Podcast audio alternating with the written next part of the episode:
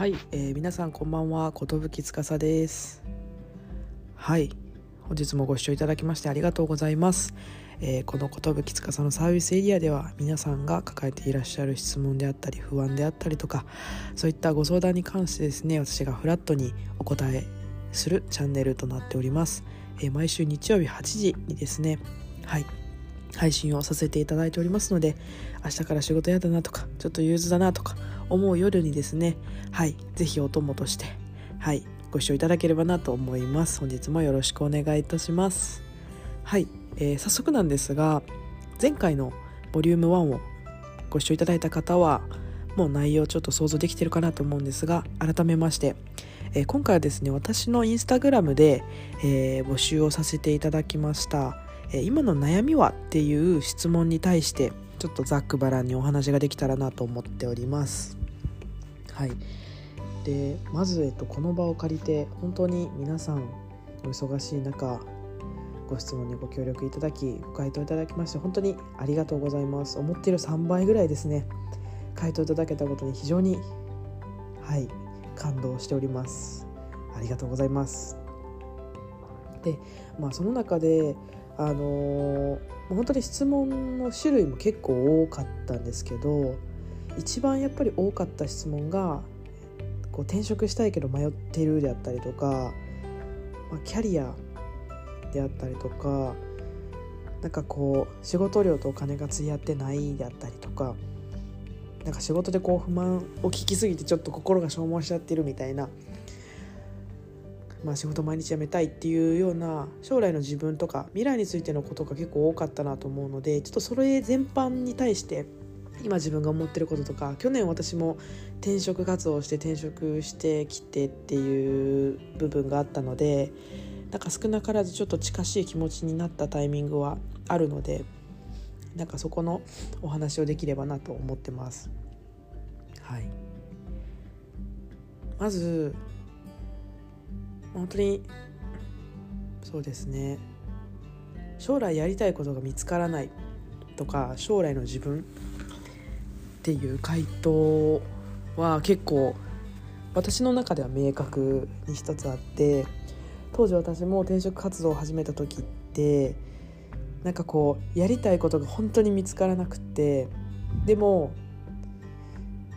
どうしたらいいんだろう。ただ、まあ、それを考えてる暇があんまりなくって次の日朝が来て満員電車に乗ってまた仕事に行ってまた夜帰ってきてもうすぐ寝ちゃってまた朝が来てっていうような繰り返しだったんですよね。なのでなんかこうその時に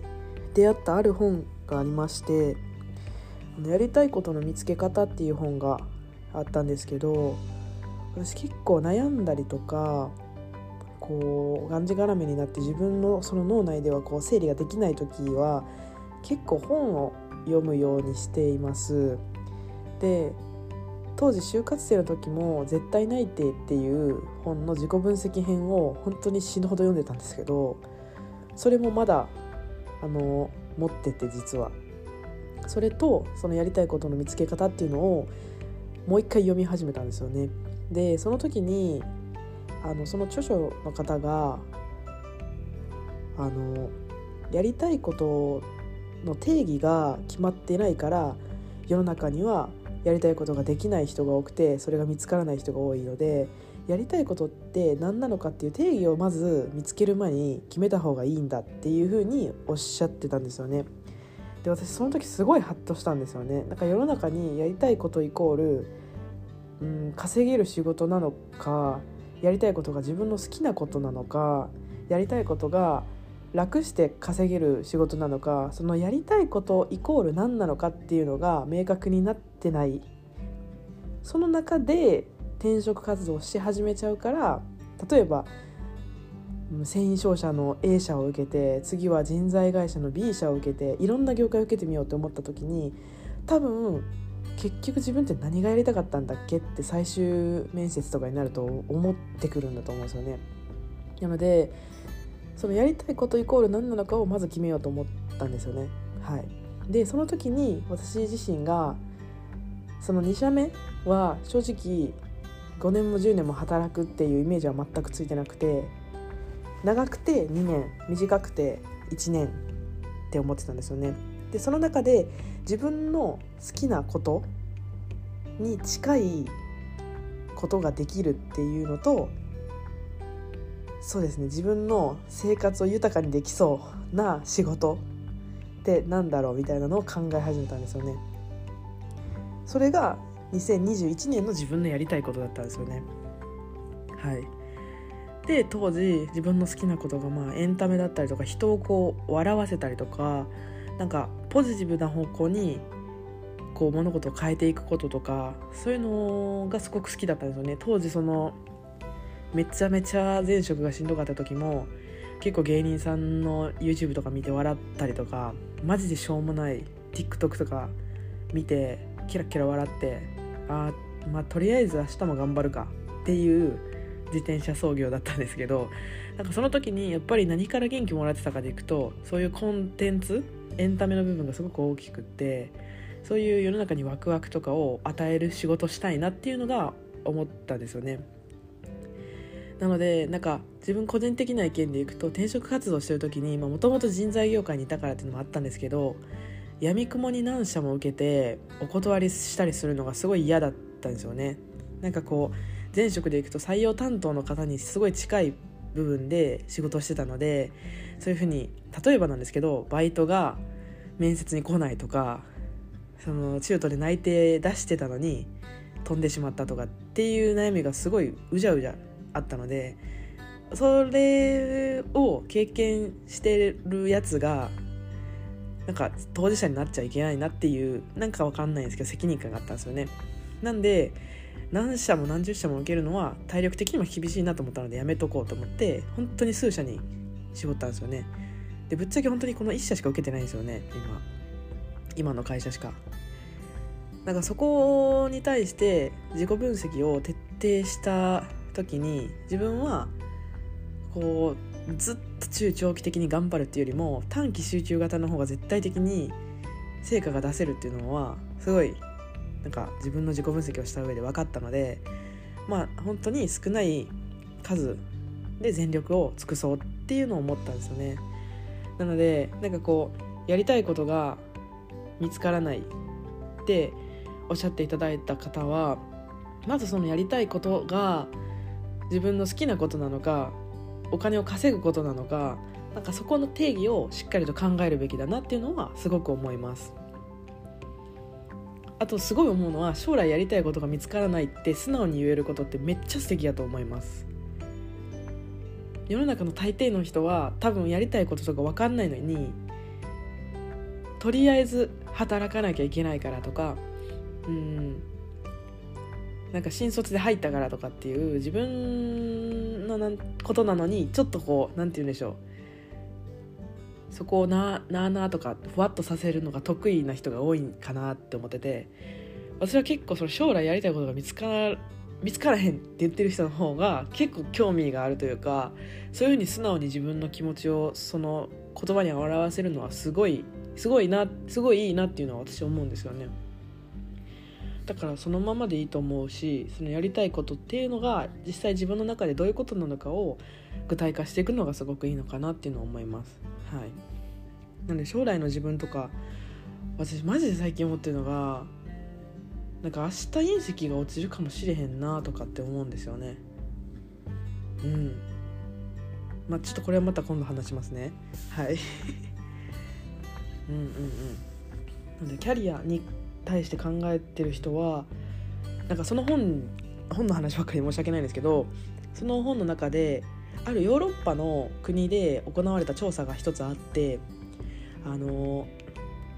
あるジャムだったと思います。ジャムの試食をスーパーでやった調査なんですけど24種類ある試食の中から、えっと、1種類を渡して買ってもらう率よりも6種類これおすすめですよって試食を6種類に集中させて1つを選んでいただいてそれを買ってもらう購買率の方が圧倒的に高かったらしいんですよね。でこれで何が言えるかでいくと人って選択肢が多いほど選択をしないという選択をするんですよね。はい多分皆さんも経験があると思うんですよ。なんか例えば居酒屋行きましたとなんかこうめちゃくちゃ壁に全面に何ていうんですか商品というかだし巻きつくねえいひれなんちゃらの何々焼きみたいなブワーってなんかある居酒屋とかあるじゃないですか。私雰囲気めっちゃ好きなんですけどああいうとこ。なんかそこに入った時って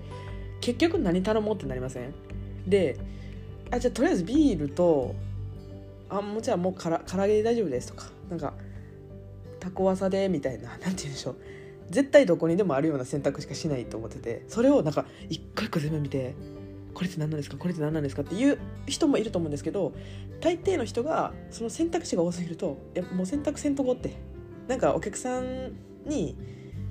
聞いて何食べてるんですかみたいに聞く人もいると思うし店員さんにおすすめなんですか？って聞く人もいると思うしそもそも自分自身で選択するっていうのが結構なくなるらしいんですよ。私も多分その場にいたら何食べたいって一緒にいる人に聞くと思うんですよ。そういうのと一緒で選択の数が多すぎると人は選択しないという選択になっちゃうからやみくもに例えば人脈を広げていろんな人の話を聞きに行ってそれも経験値としてはすごくありだと思うんですよでも私はそこに目的を伴ってない行動なのであれば意味がないのかなって考えたりしちゃうのでなんかやみくもにやりたいことを何個も何個も見つける必要はないと思うんですよね。なんでやりたいことがたくさんあっていいよねとか好きなことがたくさんあっていいよねって言われること結構多いんですけどなんか多いからいいとかっていう問題でも全然ないじゃないかなっていうのは思うんですよね。はい。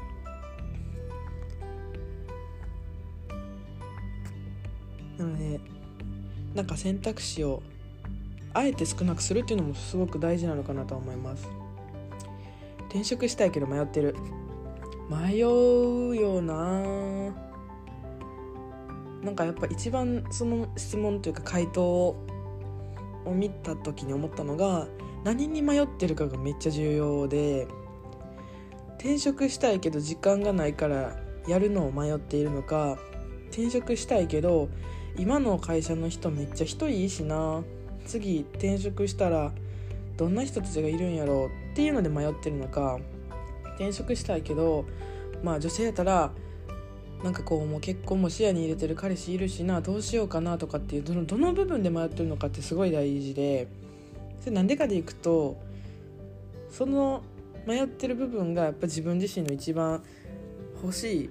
ポイントになると思うんですよね。次の会社で期待するポイントだと思うので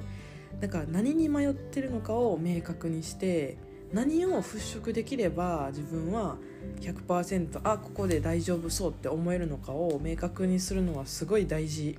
だと思います。はい。なんでこう迷いすぎて頭いっぱいになっちゃう時あると思うんですけどそもそも自分って何に悩んでたんやっけっていうのをやっぱ振り返ったりするのすごく大事ですし私は結構それを頭の中でぼやっとさせるのが苦手なので紙に書いてペンで頭の中整理するっていうのはすごくやってました。はい。給料が低すぎる。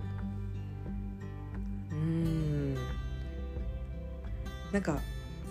この給料が低すぎる。なぜならばのその部分で自分がこんなに仕事をしてるからなのか残業が多いのにとかっていうそのなぜならばの部分は結構気になるんですけど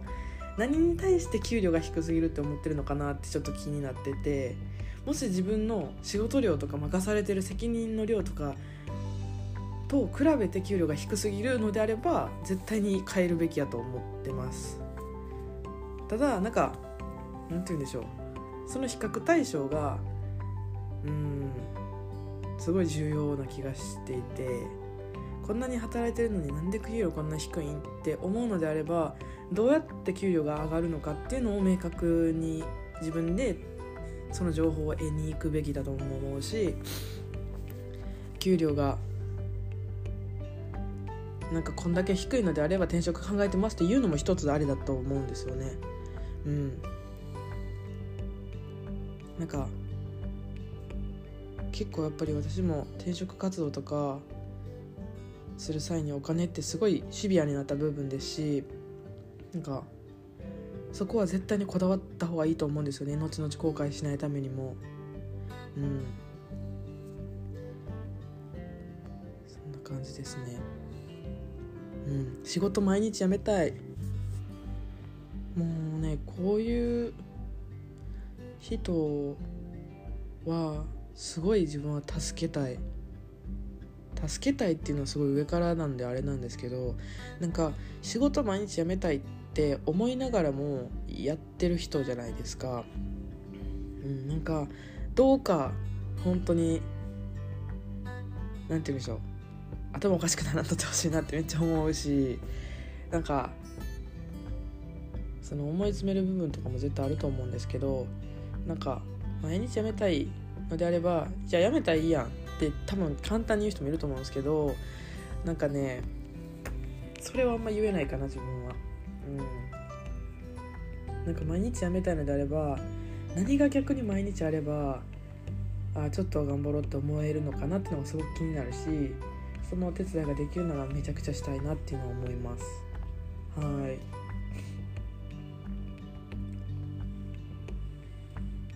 転職活動っていうのも結構多いですね。うん。転職活動。なんか東京来てすごい思ったのがなんかすごい前の会社にいる時はその会社を辞めた後のその不安とかリスクばっかりを考えてたんですよね。その次の会社で得られることよりも先にその会社を出たことによるリスクばっかりを見ていていざやっぱ外に出てみると人間ってやっぱり自分の人生の決断をしてきたのは自分だと思うし多分自分の気持ちはやっぱ自分が一番分かっていると思うんですよね。なのでなんかこう外に出てみてあ思ってるより転職してる人めっちゃ多いなとか2社目ですって言うとあそうなんや少ないなって言われることもあるし3社目4社目の人も結構多いしなんかそこにこだわってた自分ってあなんか全然全然なんか経験値足りてなかったなっていうのはすごく思っててなので転職活動をすることをすごい肯定するべきだと思うんですよね社会全体が。うん、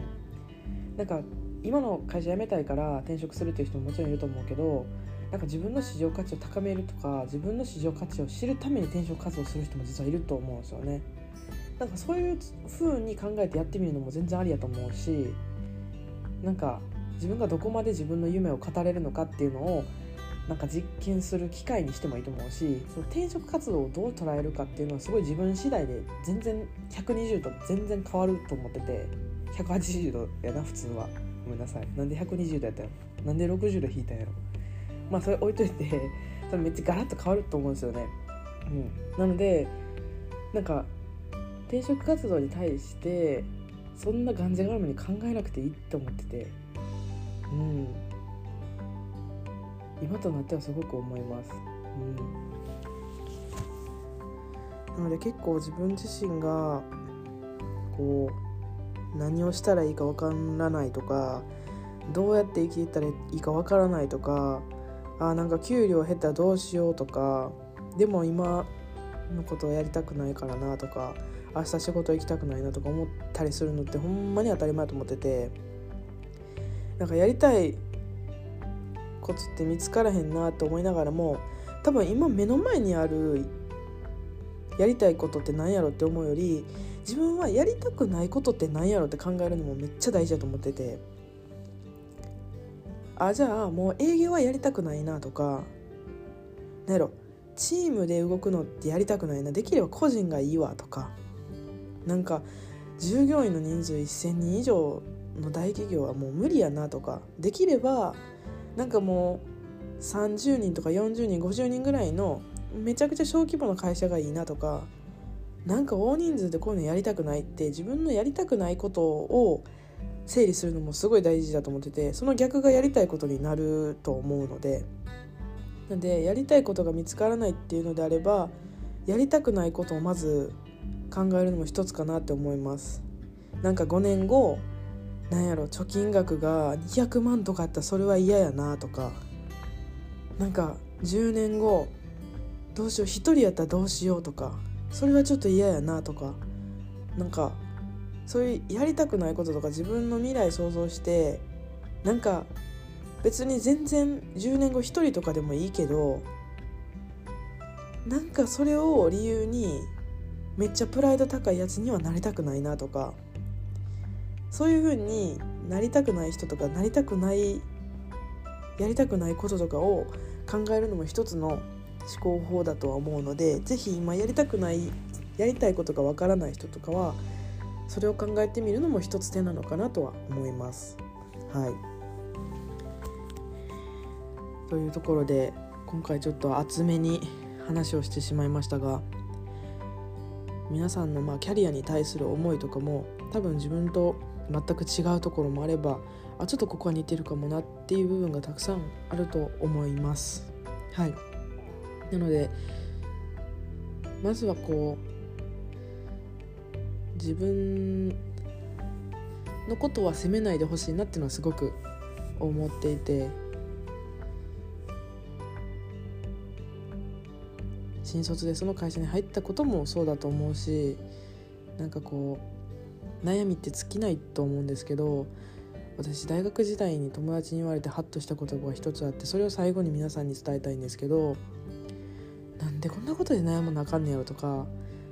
なんでこんな自分だけ辛い思いせなあかんねやろとか結構まあ日々生きてたらあるじゃないですか。なんでこいつにこんなこと言われなあかんのとか。こいつただパソコンカタカタしてるだけやんみたいなこととか結構あるじゃないですか。で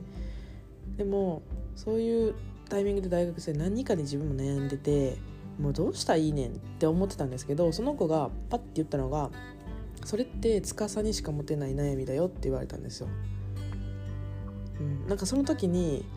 その悩みの一つでも自分自身だけが持てる悩みかもしれないじゃないですか。例えばある程度何かを任されていてそこでうまくいかなかったことがある。で悩んでいるうまくいかないどうしよう。でもそこに選ばれなかった人もいるわけじゃないですか。その責任を負えなかった人もいるわけじゃないですか。任されなかった人もいるわけじゃないですか。その話を聞かされてない人もいると思うんですよその中でその責任を担って壁にぶち当たってるっていや別に悩むその悩みが羨ましいわっていう意味合いだったんですよねその子からするとなので私は結構悩んだりとかこう壁にぶち当たった時ってこれって自分にしか持てない悩みなのかなとかっていうふうに考えるようにしてるんですよね。そうするとちょっとその悩みを肯定できるんでちょっと明日は仕事まあまあ行くだけ行こう。とりあえず行こう。行ってから頑張るとかは考えようみたいな。になるのでなんか悩みをまずこう見つめてあげてそれがどういうものなのかっていうのをうまく自分で解釈するのはすごく大事だなと思いますしその自分のマインドコントロールとかメンタルヘルスもやっぱり気にしつつなんか自分を愛すことはすごく大事だと思います。はい、っていうところで今日はちょっと長くなったんですがキャリアについてお話をさせていただきました。はいで来週はですね、え皆さんから頂いている質問の残りはい何件かも結構来てたのでその辺りに答えていきながらですねはい今年の抱負だったりっていうところを皆さんにお伺いしつつまたフラットお話ができたらなと思います。はい。それでは皆さん今週もお疲れ様でした。本当にご清聴ありがとうございました。それでは引き続きまた来週ですね。皆さんにお会いできるのを楽しみにしております。はい。それでは良い夜を。Good night